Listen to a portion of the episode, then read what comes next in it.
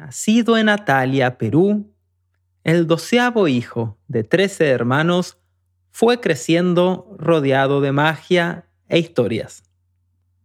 Corrió por sus tierras, visitó tierras ajenas, corrió muy bien por ellas, y a cada paso sus raíces proliferaban en la tierra hasta tal punto de florecer este 2022 con un tercer lugar en los 83 kilómetros en la isla de Madeira y un doceavo lugar en la CCC del Ultra Trail de Mont Blanc, convirtiéndose en el mejor latinoamericano en terminar la prueba, nos visita hoy, en Corredores de Trail, Remigio Guamán Quispe.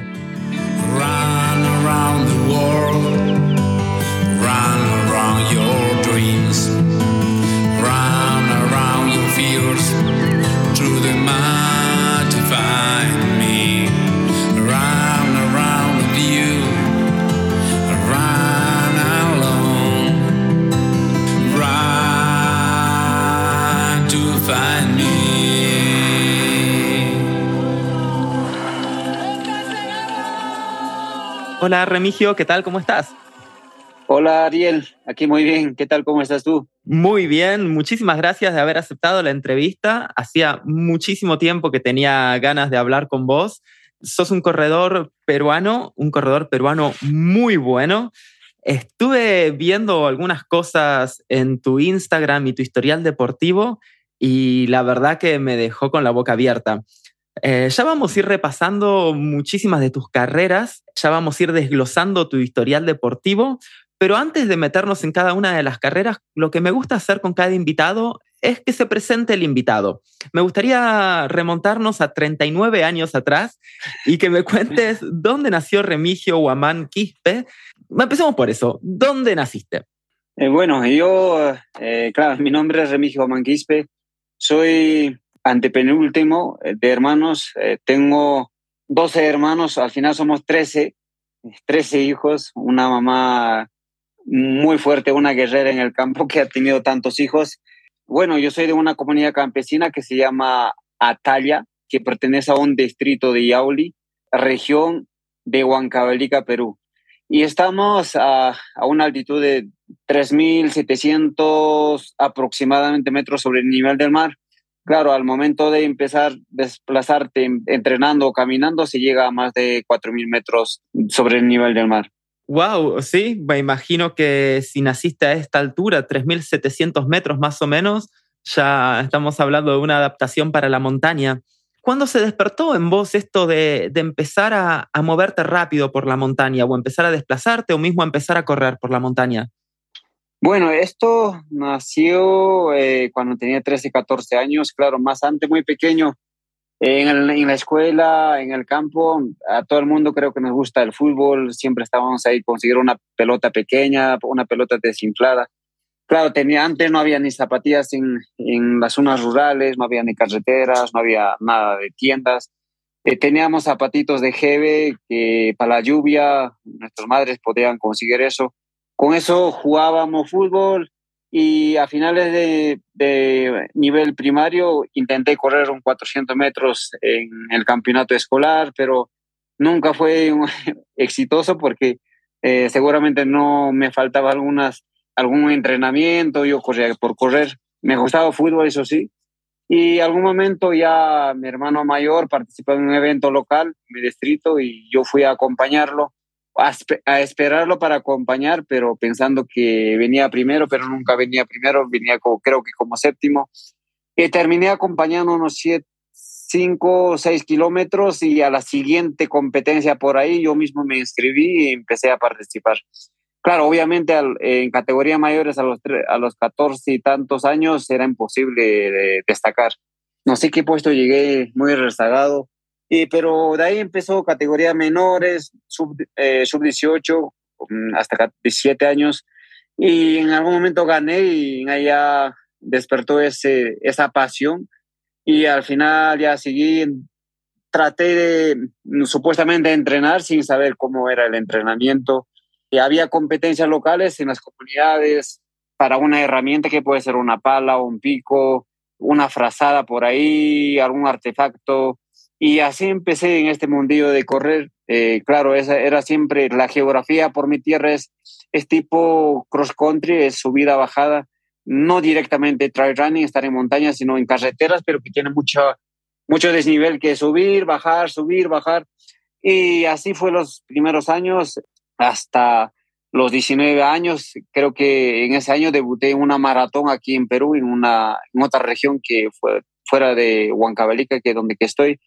Gané en ese evento muy joven y al final ha sido un golpe duro para mí porque me descalificaron porque yo era un desconocido, supuestamente yo había infringido cruzando, haciéndome ayudar con terceras personas, lo, fue, lo cual era falso. Y por, por ser desconocido me descalificaron un evento internacional donde había un corredor colombiano, keniano, boliviano y los peruanos. Y muy joven gané un evento, ha sido un golpe duro en lo deportivo para mí.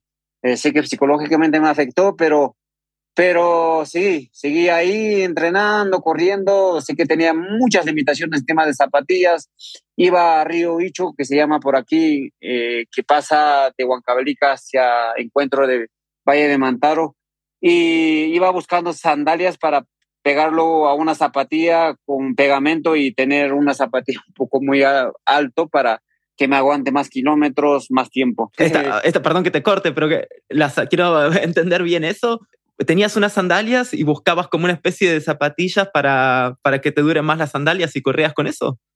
Eh, no, eh, tenía unas zapatillas y buscaba la sandalia, la parte de abajo de las sandalias lo sacaba y lo pegaba. O sea, al final era ah. doble capa, una, o sea, otra capa más, una suela más abajo. Y claro, el, allá no era 39 centímetros, era mucho más. Y así iba entrenando y algún momento había mucho polvo y mucha gente con tal de broma me decía, oye, ya viene Remigio con su 4x4 porque al final eh, en, en, tiempos donde que no hay lluvia, hay mucho polvo en la tierra y vas levantando mucho, o sea, demasiado polvo corriendo.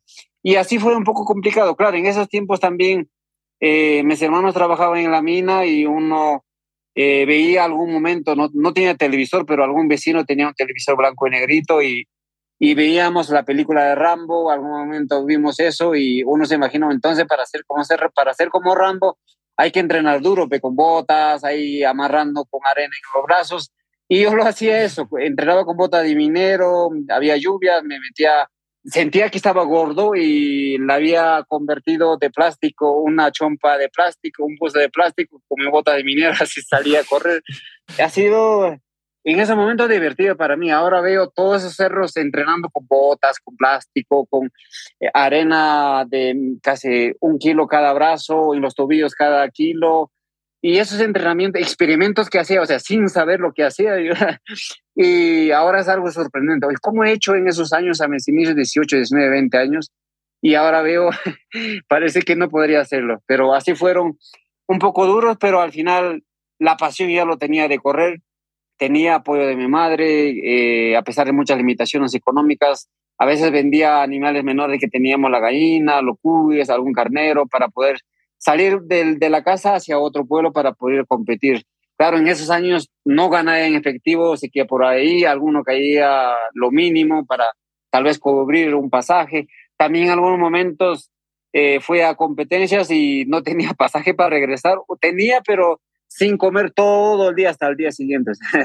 Esas cosillas eh, he pasado, pero no, no, eh, sido parte, parte para un poco ser un poco fuerte en, cuanto en la mentalidad. Eh, si no hubiera pasado esas pequeñas dificultades, lo llamo, son pequeñas dificultades que uno va pasando durante sus inicios y al final han valido la pena.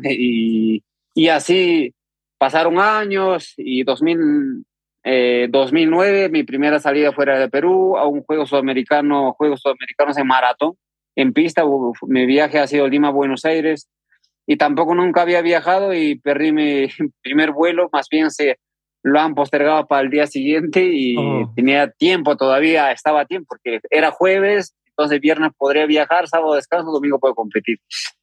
Y así, así empecé a salir afuera, después fui a la Maratón de Paz en Bolivia, 2014 llegó un evento muy importante también, Winfola de Borrán, una carrera benéfica de Red Bull que hacían en más de 30 países simultáneos, corría aquí en Perú y quedé a nivel global en segundo lugar y eso ha sido un evento muy importante para mí y ha sido como una, como una vitrina para mostrarme y creo que en, las ultramaratones que, que aquí en Perú también existíamos eh, personas que podíamos hacer largas distancias a un buen ritmo. En ese evento corrí 78 kilómetros a un promedio de 3 minutos 48 segundos.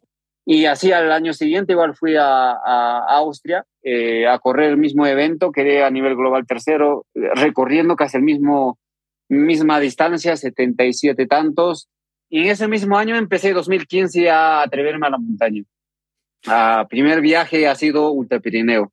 Sí, lo vi, estuve viendo tu palmarés, que es impresionante. Por ejemplo, para decir algunos datos, eh, el Cruce Columbia, una carrera mítica de, Argentina y Chile, la terminaste dos veces primero, en 2017, 2018, en 2019 quedaste segundo. Después, en 2018, hiciste el Maratón de Sables, esta mítica carrera de 230 kilómetros eh, por el desierto del Sahara, terminaste sexto, como bien decías, segundo en la Salomón, el Ultra Pirineu, carrera de 108 kilómetros, que hay un nivel impresionante. Terminaste primero en la Sierra Andina en Perú, Primero en una carrera en Austria de 61 kilómetros. Tercero en la isla de Madeira en Portugal, otra carrera que tiene un nivel bárbaro. Y este año tuviste un año impresionante. No sé qué, habrá cambiado en vos este año, pero este año hiciste, como decía, tercero en la isla de Madeira en Portugal, primero en la Ultra Cordillera Blanca, una carrera de 50 kilómetros, primero en una carrera de Alemania de 82 kilómetros, y para coronar todo, terminaste doceavo en la CCC de la mítica prueba Ultra Trail de Mont Blanc, la CCC que es una carrera de 100 kilómetros y terminaste doceavo siendo el mejor atleta sudamericano y latinoamericano en terminar la prueba. Sí, eh, antes de comentar la temporada de este año, claro, hacer mención lo que comentaste hace rato de los eventos que estuve en Desierto de Sahara, decirte de que ese evento fui, sin saber el formato de la carrera, no sabía que era tanto de autosuficiencia, o sea, sobrevivir más de una semana en el desierto llevando tu comida en la espalda. Yo fui aquí de Perú porque faltando una semana un amigo me dice, hoy puedes ir a a correr una carrera de 250, ya, yo me voy si es todo pagado. Fue así, eh, de una semana a, de, a otro y al final eh, llevé creo que muchos geles, algunas barritas, pero nada de comida. Ha sido un poco duro en cuanto a alimentación porque no, no sabía cómo, cómo era el asunto, el formato de la carrera. Sin pulainas, imagínate, muchas heridas en los dedos y en el desierto es increíble, pero al final ha sido una experiencia muy bonita para mí correr en el desierto de Sahara con los grandes como los hermanos El Moravitis, y que corre muy bien, que tienen ya tantas ediciones de haber ganado y ha sido una experiencia linda y esos años también me atreví a correr la Half Maratón de Sables en Fuerteventura. Gané tres ediciones eso allá en Fuerteventura. Corrimos con Chema Martínez. Él siempre entrenaba para ganar, pero, pero yo siempre estuve ahí y no, no le he dejado ganar su evento en, en Fuerteventura y es grandes amigos compartiendo ahí la convivencia. Como son por etapas, siempre te ves después de cada etapa, en tu carpa, descansando y igual en el cruce. Ha sido el cruce de los Andes, ha sido un, evento muy importante para mí, con, siempre con anécdotas. ¿no? En la primera edición, cuando fui, fuimos a la frontera de Chile, nos llevaron en buses. Yo llegué un día antes, ya cuando ya estaba anocheciendo, o sea, no tenía tiempo ni para alistar las cosas, pero al final fui a fuimos a la partida, salí en el penúltimo bus hacia la partida y todos llegaban a un cierto punto y hacían el, ese cruce, ¿no? De entrar a Chile, un 7 kilómetros y eso era ya cronometrado. Y yo, yo no sabía eso, yo por desconocimiento, entonces esto era simbólico, yo me fui caminando toda la vuelta de Chile y al final había sido cronometrado y había perdido 7, 8 minutos en ahí. De ahí empezamos un, un arco, me dice, que esa parte ha sido cronometrado. No, ya perdí. y, salí último, tenía que correr como loco para tratar de alcanzar a los primeros, pero imposible. Como estaba en penúltimo bus, ya habían salido más de 15, de 15 buses que había los corredores, ya más de cientos de miles, creo. Y llego y veo mi reloj, 2 horas 32. Y único lo que me, me preocupa era qué tiempo llegaron los primeros. ¿Cuánto? Creo que me dijo 2.37. No, no me acuerdo. Pero así, ha sido eh, bien divertido, al final un evento muy importante, la convivencia en el cruce es espectacular. Porque recordemos que es una carrera de 100 kilómetros en etapas, que se hace en tres días, y lo que contabas vos, de que claro, cuando uno se está corriendo, se está conviviendo y demás. Sí, es increíble la convivencia entre, entre compañeros, ahí vas a encontrarte con los que llegan los últimos, al final te vas a cruzar al momento de cenar, en, la madrugada, yendo al baño y es un evento muy divertido, es muy, mm, o sea, es, es lindo para mí, la geografía en los Andes allá en Argentina es espectacular. Eh, o sea, después de llegar tienes el asado con tu ensalada, tu pasta, y en la tarde igual la pasta, o sea, no, eh, es una linda competencia y han sido dos años seguidos que había ganado y tampoco no me había dado cuenta porque venían grandes corredores como Tiba Baronian, un francés que corre muy bien, eh, de equipo Salomón. Corrimos en la segunda edición con Sergio, Tiba Baronian, Pere Aurel, y ha sido muy divertido esa carrera también, donde que gané. Y después Sergio, por fin, en, los Andes, en su pueblo, ganó en la tercera vez. Y el año pasado volví después de la del pandemia, todo eso, pero volví, iba Después que en Ultra Pirineos tuve un accidente, me caí, la rodilla estaba muy mal, estaba cosido de varios puntos y como ya tenía todo programado, el año pasado me atreví con un par de días de trote y al final eh, terminando en cuarto lugar. Y volveré este año, volveré este año para intentar ganarlo y cerrar el año de 2022 con, con un triunfo en Cruce de los Andes. Sí, como ya vamos a meternos más de lleno al 2022, porque la verdad fue un año espectacular para vos. Hay algo de lo que me gustaría hablar antes, justamente eh, del año 2019, donde terminaste segundo en la Ultra Pirineu, esta carrera de la que hablaba de 108 kilómetros. Me gustaría que me cuentes la experiencia de, de este segundo puesto en la Ultra Pirineu de 2019. Bueno, Ultra Pirineo para mí es muy especial porque tuve par de caídas, entre comillas, en ese evento. La primera vez llegué a correr en 2015, donde que eh, estuve con la marca anterior, ahora estoy con Adidas T-Rex. Fui con una zapatilla de asfalto, claro, yo estaba muy acomodado con eso y tampoco no, no hacía caso de eso de que no, para montañas esto, no, yo me siento cómodo con esto, me fui a correr con zapatilla de asfalto, ha sido muy bonito correr los primeros kilómetros, hasta kilómetro más de 20 creo, salí un poco rezagado y de repente alcancé al grupo que estaba adelante. Ahí estaba Kilian Jornet, ahí estaba Miguel, Eras, quien ganó esta edición 2022.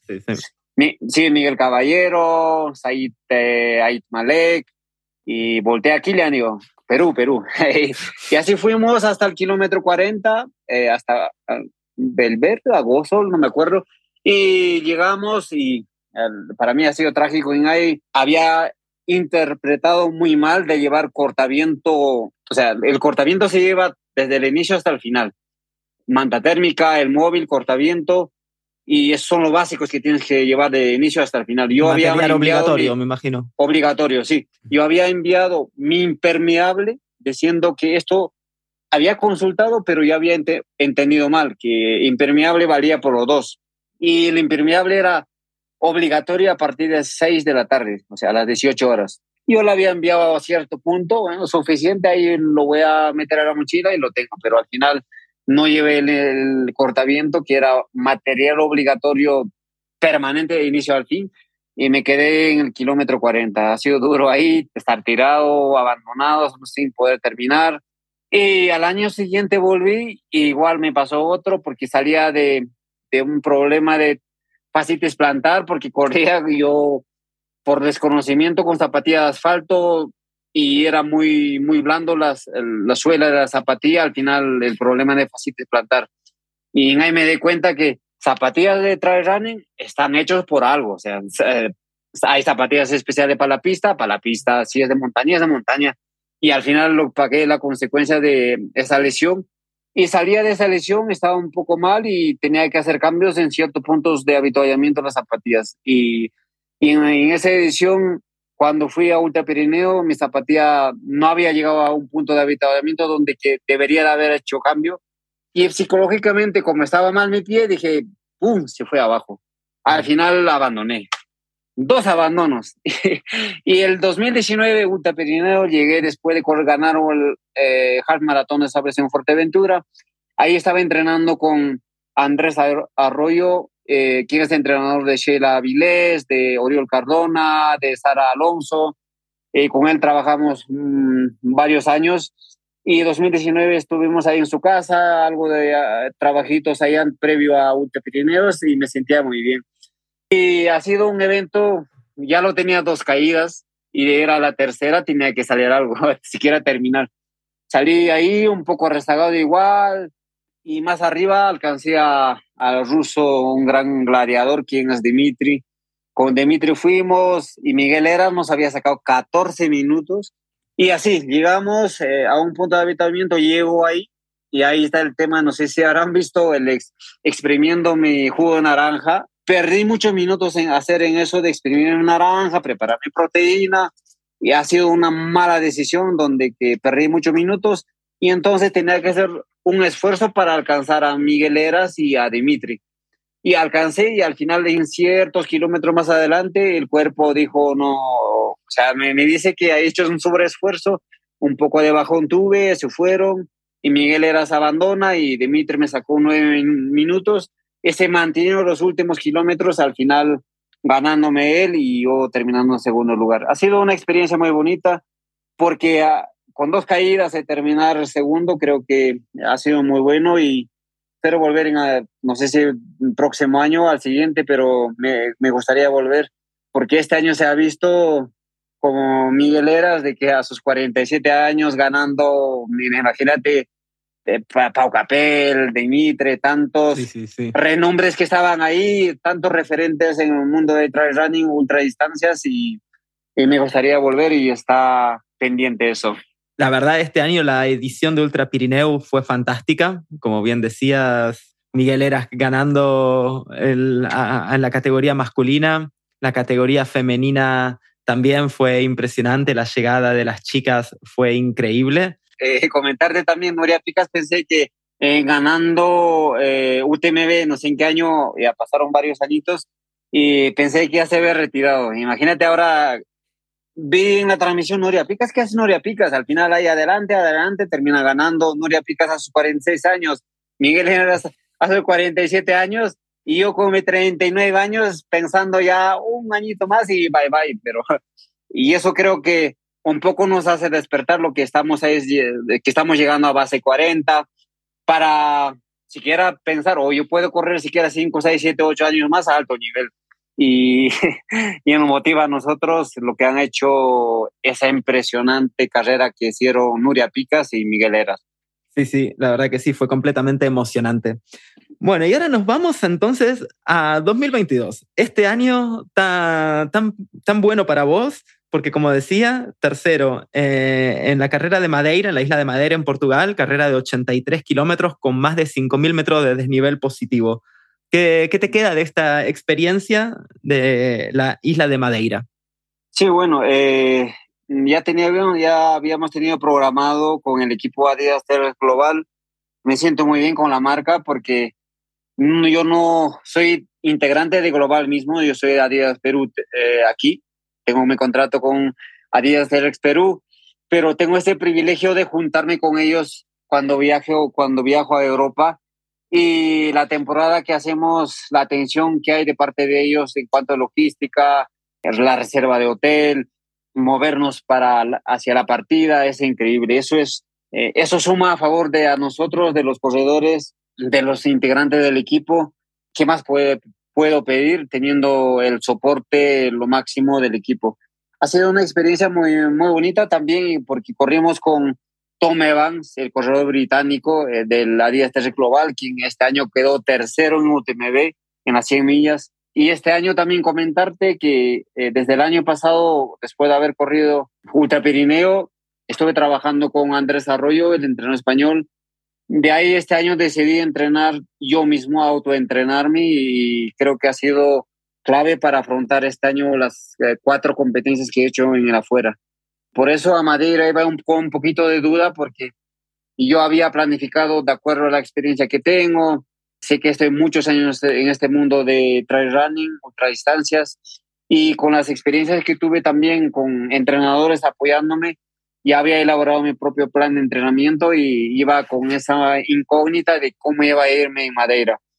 Salimos con Tommy Evans los primeros kilómetros y en un descenso yo dije, no, creo que es muy rápido y bajé un poco de ritmo.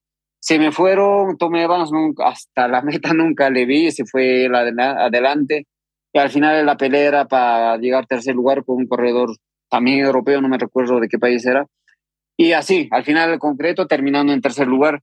Una experiencia muy buena porque ha sido la primera competencia autoentrenándome después de varios años y la temporada seguía, porque después de eso nos fuimos a Innsbruck, a Austria, un evento también que había ya corrido y había ganado eh, el año pasado 62, 63, 5 kilómetros en Innsbruck, que el año pasado había ganado en ese evento. Ese día estaba un poco con mucha neblina y un despiste por ahí, una desconcentración y me fui a otro lado y 400 metros de aproximado de, desnivel positivo más había corrido y bajo y me encuentro que ya eh, estaba primero, al final estaba ya apareciendo en sexto lugar. Ha sido duro, hay batallar, ahí estaba Luis, Luis Alberto Hernando, también mi compañero de Adidas Terrex Global y Luis Alberto estaba adelante, 15 minutos adelante y alcancé y al final quedé segundo. Creo que esa temporada de abril-mayo ha sido muy bueno para mí. Regresar a Perú, un poco descansar y volver a correr un evento como Cordillera Blanca aquí en Huaraz, en Perú, en mes de junio, ganando en ese evento. La primera temporada hasta junio de este año 2022. Y después de ahí volviste a Europa y fuiste a correr una carrera en Alemania que te malacostumbraste porque también terminaste primero en una carrera de 82 kilómetros. Sí, después ya estaba programado viajar a hacer la segunda temporada en Europa. Eh, eso de 82 kilómetros era parte del campeonato nacional de Alemania. O sea, los alemanes en esa distancia han seleccionado para la distancia de ultra, para el Mundial de Tailandia, para otros eventos. Y claro, también pensando que seguramente va a ser de alto nivel. Pero hemos corrido duro porque había dos alemanes muy buenos yo pensando más cuidarme para CCC, porque ya estaba casi a un mes de CCC en UTMB y tenía que correr con mucho cuidado. Y al final ahí ya tenía una ventaja, manejable la carrera, pero faltando cuatro kilómetros pasé un susto. ya había dejado más de 15 minutos, de repente yo confiado, fue un poco muy reservado, muy pausado los últimos kilómetros, y de repente faltando 4 kilómetros volteo y aparece un alemán y me atrás, y me ha hecho correr muy rápido los cuatro, últimos 4 kilómetros a 3.30 por kilómetro creo, porque ya estamos en la ciudad en plano, y sí, con ese susto ganando el evento, ya la temporada creo que ya estaba con este resultado muy bien hecho y solo me quedaba el evento más importante de irme a Chamonix con, con mi equipo Adidas T-Rex y entrenar en Chamonix mismo. También ha sido una experiencia muy bonito porque de mi team, los americanos, los españoles, los mismos alemanes, Tom Evans entrenando ahí, Pablo Villa, Sheila y grandes eh, corredores de, de mi team y al final la convivencia ha sido muy inolvidable también para, para mí, para todos y ya afrontar el CCC eh, esa semana de al finales de agosto ah, ha sido también una experiencia donde que en teoría debería haber hecho un buen papel, pero, pero ese día no, el cuerpo no me respondió como, como quería. ¿Estás hablando eh, de, de la CCC? Sí, de la CCC. Va, que no hiciste un buen papel, terminaste doceavo. Sí, en CCC mi objetivo era llegar dentro de los 10 primeros. eso, eso era el objetivo mío. Sabíamos que ganar, claro, no era imposible, pero era muy complicado por el nivel, porque hay muchos, veías una lista, yo estaba en la lista número 38. o sea, si veía ranking, yo estoy en 38 y después de 38 pensar uno tengo que ser realista, ¿no? O sea, y ha sido, ha sido muy complicado, pero el sueño ha sido, ¿por qué no intentar llegar dentro de los cinco o dentro de los diez? Pero salí muy, muy lento, muy reservado ese día. Imagínate decirte, en el kilómetro 25 recién alcancé a la primera chica, o sea, a la, a la francesa que estaba, me estaba ganando hasta el kilómetro 25. ¿Por qué? Porque salí un poco rezagado, no había reconocido la primera parte, no fui porque por tema del costo, irte a, pasar el túnel de Chamonix de Francia hasta otro lado de Italia, te costaba como 30 euros ida de vuelta, recogerte, es un complicado moverte ahí porque el costo de vida es muy alto por allá. Para mí era muy limitante en ese aspecto. No fui entrenar, tampoco no reconocí los primeros tramos. Salimos un par de kilómetros, se armó un tráfico imposible para poder pasar por costado. Y entonces, mientras que estaban adelante Sergio Pereira, el grupo de adelante, me iban sacando muchos minutos, yo atrás sufriendo con el grupo. Y y es por eso que al primer avituallamiento habrá llegado creo que en, casi en sesenta y tantos a lugar, de un poquito, cortar, cortar, cortar, y empezó la lluvia y la, a la primera chica alcancé casi llegando al segundo punto de habituación de kilómetro 25. Y al final mi competencia empezó en kilómetro 53, donde que era asistencia externa, ahí estaba Andrés Arroyo, ya no es mi entrenador, pero es un gran amigo que dijo, Remigio, te ayudo y empezó la, la competencia. Y ha sido, para mí ha sido, o sea, muy divertido. Sé que estaba muy rezagado, era consciente de eso, pero imagínate empezar a pasar más ahí al americano Hayden House, ahí el que ganó 2017 CCC, eh, el corredor Andrés Rodríguez, de portugués, también llegaba a buen nivel muchos corredores hay un poco, Jordi Gamito, el español, por ahí animando, vamos Jordi, vamos Jordi, pero estaba reventado. Iba cazando, iba cazando, y ahí ya mm, sé que tuve algunos problemillas en, en el tendón de Aquiles, de ahí en los ingles, y no iba tan bien sano, pero tenía esas molestias un poco fuertes, pero era manejable. Y así, y así al final Llegué al último punto de habituallamiento, creo que entré en quinceavo lugar y en eso salí muy rápido. Entramos con Sergio antes de llegar al último habituallamiento, al penúltimo habituallamiento a Bayorcine. Sergio estaba ahí, vamos Sergio, y casi llegamos casi juntos al habituallamiento de Bayorcine. Salí rápido y en ese mismo lugar le dejé a, de mi equipo a Stephen, de Adidas T-Rex también es un americano el objetivo era llegar dentro de los 10. Sabía que estaba alguno más adelante regado y con dos corredores fuimos rápido ahí, le dejé, pero había uno y él era un sabo lugar. Pensé que era el décimo. Pasarle a él era el objetivo para estar en el top. Pero intenté, intenté, pero el cuerpo ya no me respondía. Sabía que había entrenado ese tramo siquiera 10 veces, lo conocía el terreno, pero no era suficiente porque el cuerpo ya no, ya no daba las molestias, había dolor aquí, la había dolor en otra parte. Y intenté, intenté, pero al final creo que terminar en desollado lugar también es un poco meritorio por ese nivel que había, son experiencias que voy acumulando.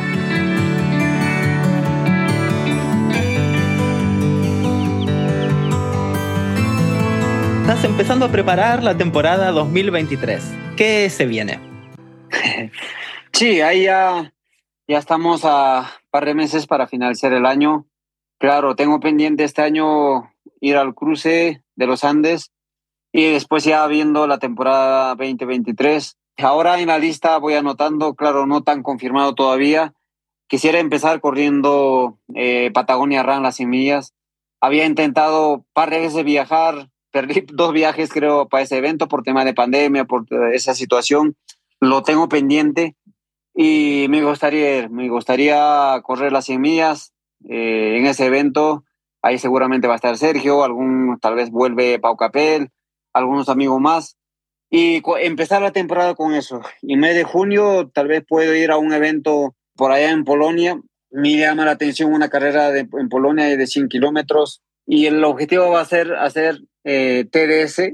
No voy a la prueba reina todavía, si no, si iría a UTMB, buscaría un BAY UTMB para, para tratar de entrar, para, tener mi boleto para entrar a la UTMB o SSC. Y quiero correr TDS los 145 kilómetros, me llama la atención bastante esa distancia.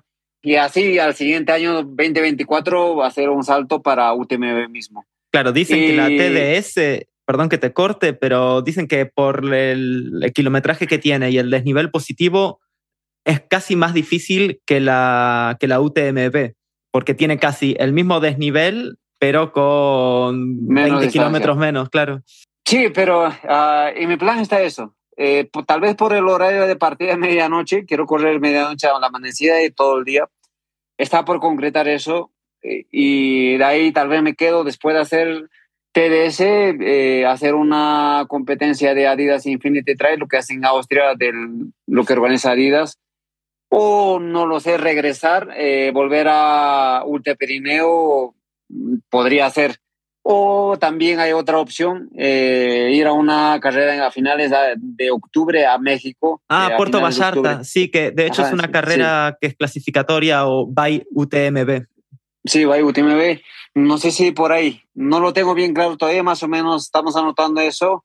Seguramente ya en, las siguientes semanas o en mes de noviembre ya lo voy a tener ya más claro el calendario 2023. Como para ir cerrando esta entrevista tan bonita, si deberías hablarle al Remigio que nació de Natalia, el hermano de tres hermanos, eh, el que corría con, doble suela, el que tenía que vender animales como para pagar algún que otro viaje, eh, ¿le dirías que todo eso valió la pena para llegar a ser el Remigio que sos hoy? Sí, no, yo, yo le diría de que todas esas eh, pequeñas dificultades, o sea, es parte de, creo que del desarrollo, creo que esas cosas nos enseñan a ser un poco más fuertes para afrontar los retos en la vida, porque en la vida mm, no, no, tendría sentido tener una vida todo a comodidad, toda felicidad. Creo que esas cositas, lo que he pasado en la infancia, me ha hecho madurar bien, me ha hecho eh, ser más fuerte para afrontar los retos que tengo ahora en la vida. y eso, o sea, no hay otra, creo que palabra, han, valido, ha valido la pena. Y ahora ya creo que soy como, como guía para mis hijos y al final ellos también lo saben las cosas que he pasado y que, que dónde ya voy caminando ahora. Igual, la formación para ellos en tema deportivo vamos trabajando también, creo que ya están ya, eh, ya compitiendo a nivel sudamericano en eventos internacionales. Quiero aprender algo más para guiar a ellos, el objetivo es encaminar a ellos. Sé que tengo muchas amistades en muchos países del mundo, sé que puedo llegar a muchos lugares para tratar de guiarle a ellos en cuanto a su así, desarrollo deportivo, formación académica. Estamos en eso. Buenísimo, la verdad que fue un descubrimiento hermoso el que hice hoy y te debo admitir que yo tengo una conexión muy muy fuerte con los Andes peruanos. Eh, yo ahora estoy viviendo en Canadá y se debe justamente a, la tierra peruana, a los incas y a un trail yendo a Machu Picchu, que es donde conocí ah. a, mi compañera que es canadiense y gracias a las tierras peruanas estoy viviendo ahora en Canadá. Esas tierras cada vez que estoy ahí me emocionan y no corrí ninguna carrera en Perú, pero tengo muchísimas ganas y sé que es una cuestión de tiempo de que vaya a correr alguna, alguna carrera en tierras peruanas. Sí, sí, sí, eh, seguramente hasta Ah, aquí en un par de años, o sea, en este año tal vez que viene, 2023, y yo voy a tratar de empezar a hacer un, algún evento por, por la región donde que vivo, y serás bienvenido aquí. El sueño es traer muchos amigos. Yo quisiera traer a Demitre, quisiera traer a Sheila Vilés, a Pablo Villa, a muchos, a Luis Alberto Hernando. Imagínate Luis Alberto Hernando, tantos títulos en trail running, lo que ha ganado.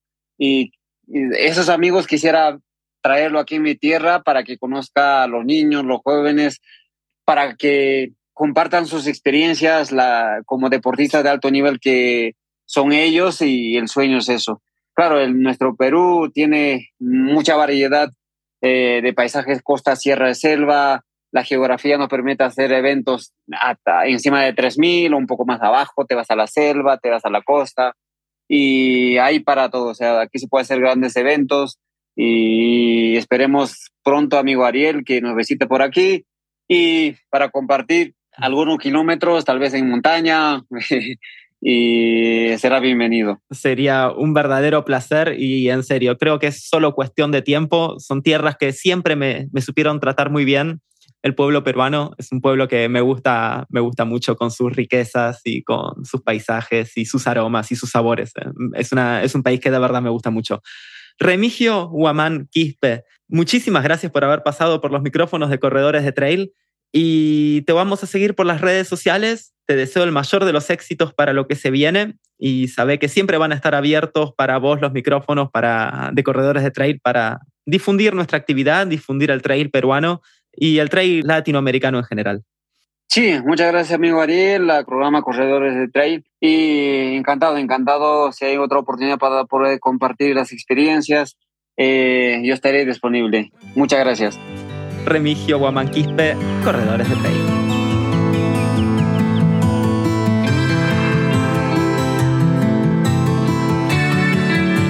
Y así pasó otro episodio de Corredores de Trail si te gustó el capítulo, no te olvides de suscribirte dándole clic a la campanita. También podés seguirnos en Instagram para no perderte ningún nuevo episodio. También en Instagram nos pueden proponer nombre de atletas o de corredores que les gustaría escuchar en los micrófonos de corredores de trail. No me puedo ir sin antes agradecer a Matías Mayol por la producción del programa y a cada uno de ustedes que nos está escuchando. Espero que tengan una buena semana delante de ustedes y nosotros nos vemos dentro de muy poco para otro episodio de Corredores de Trail. Buen camino.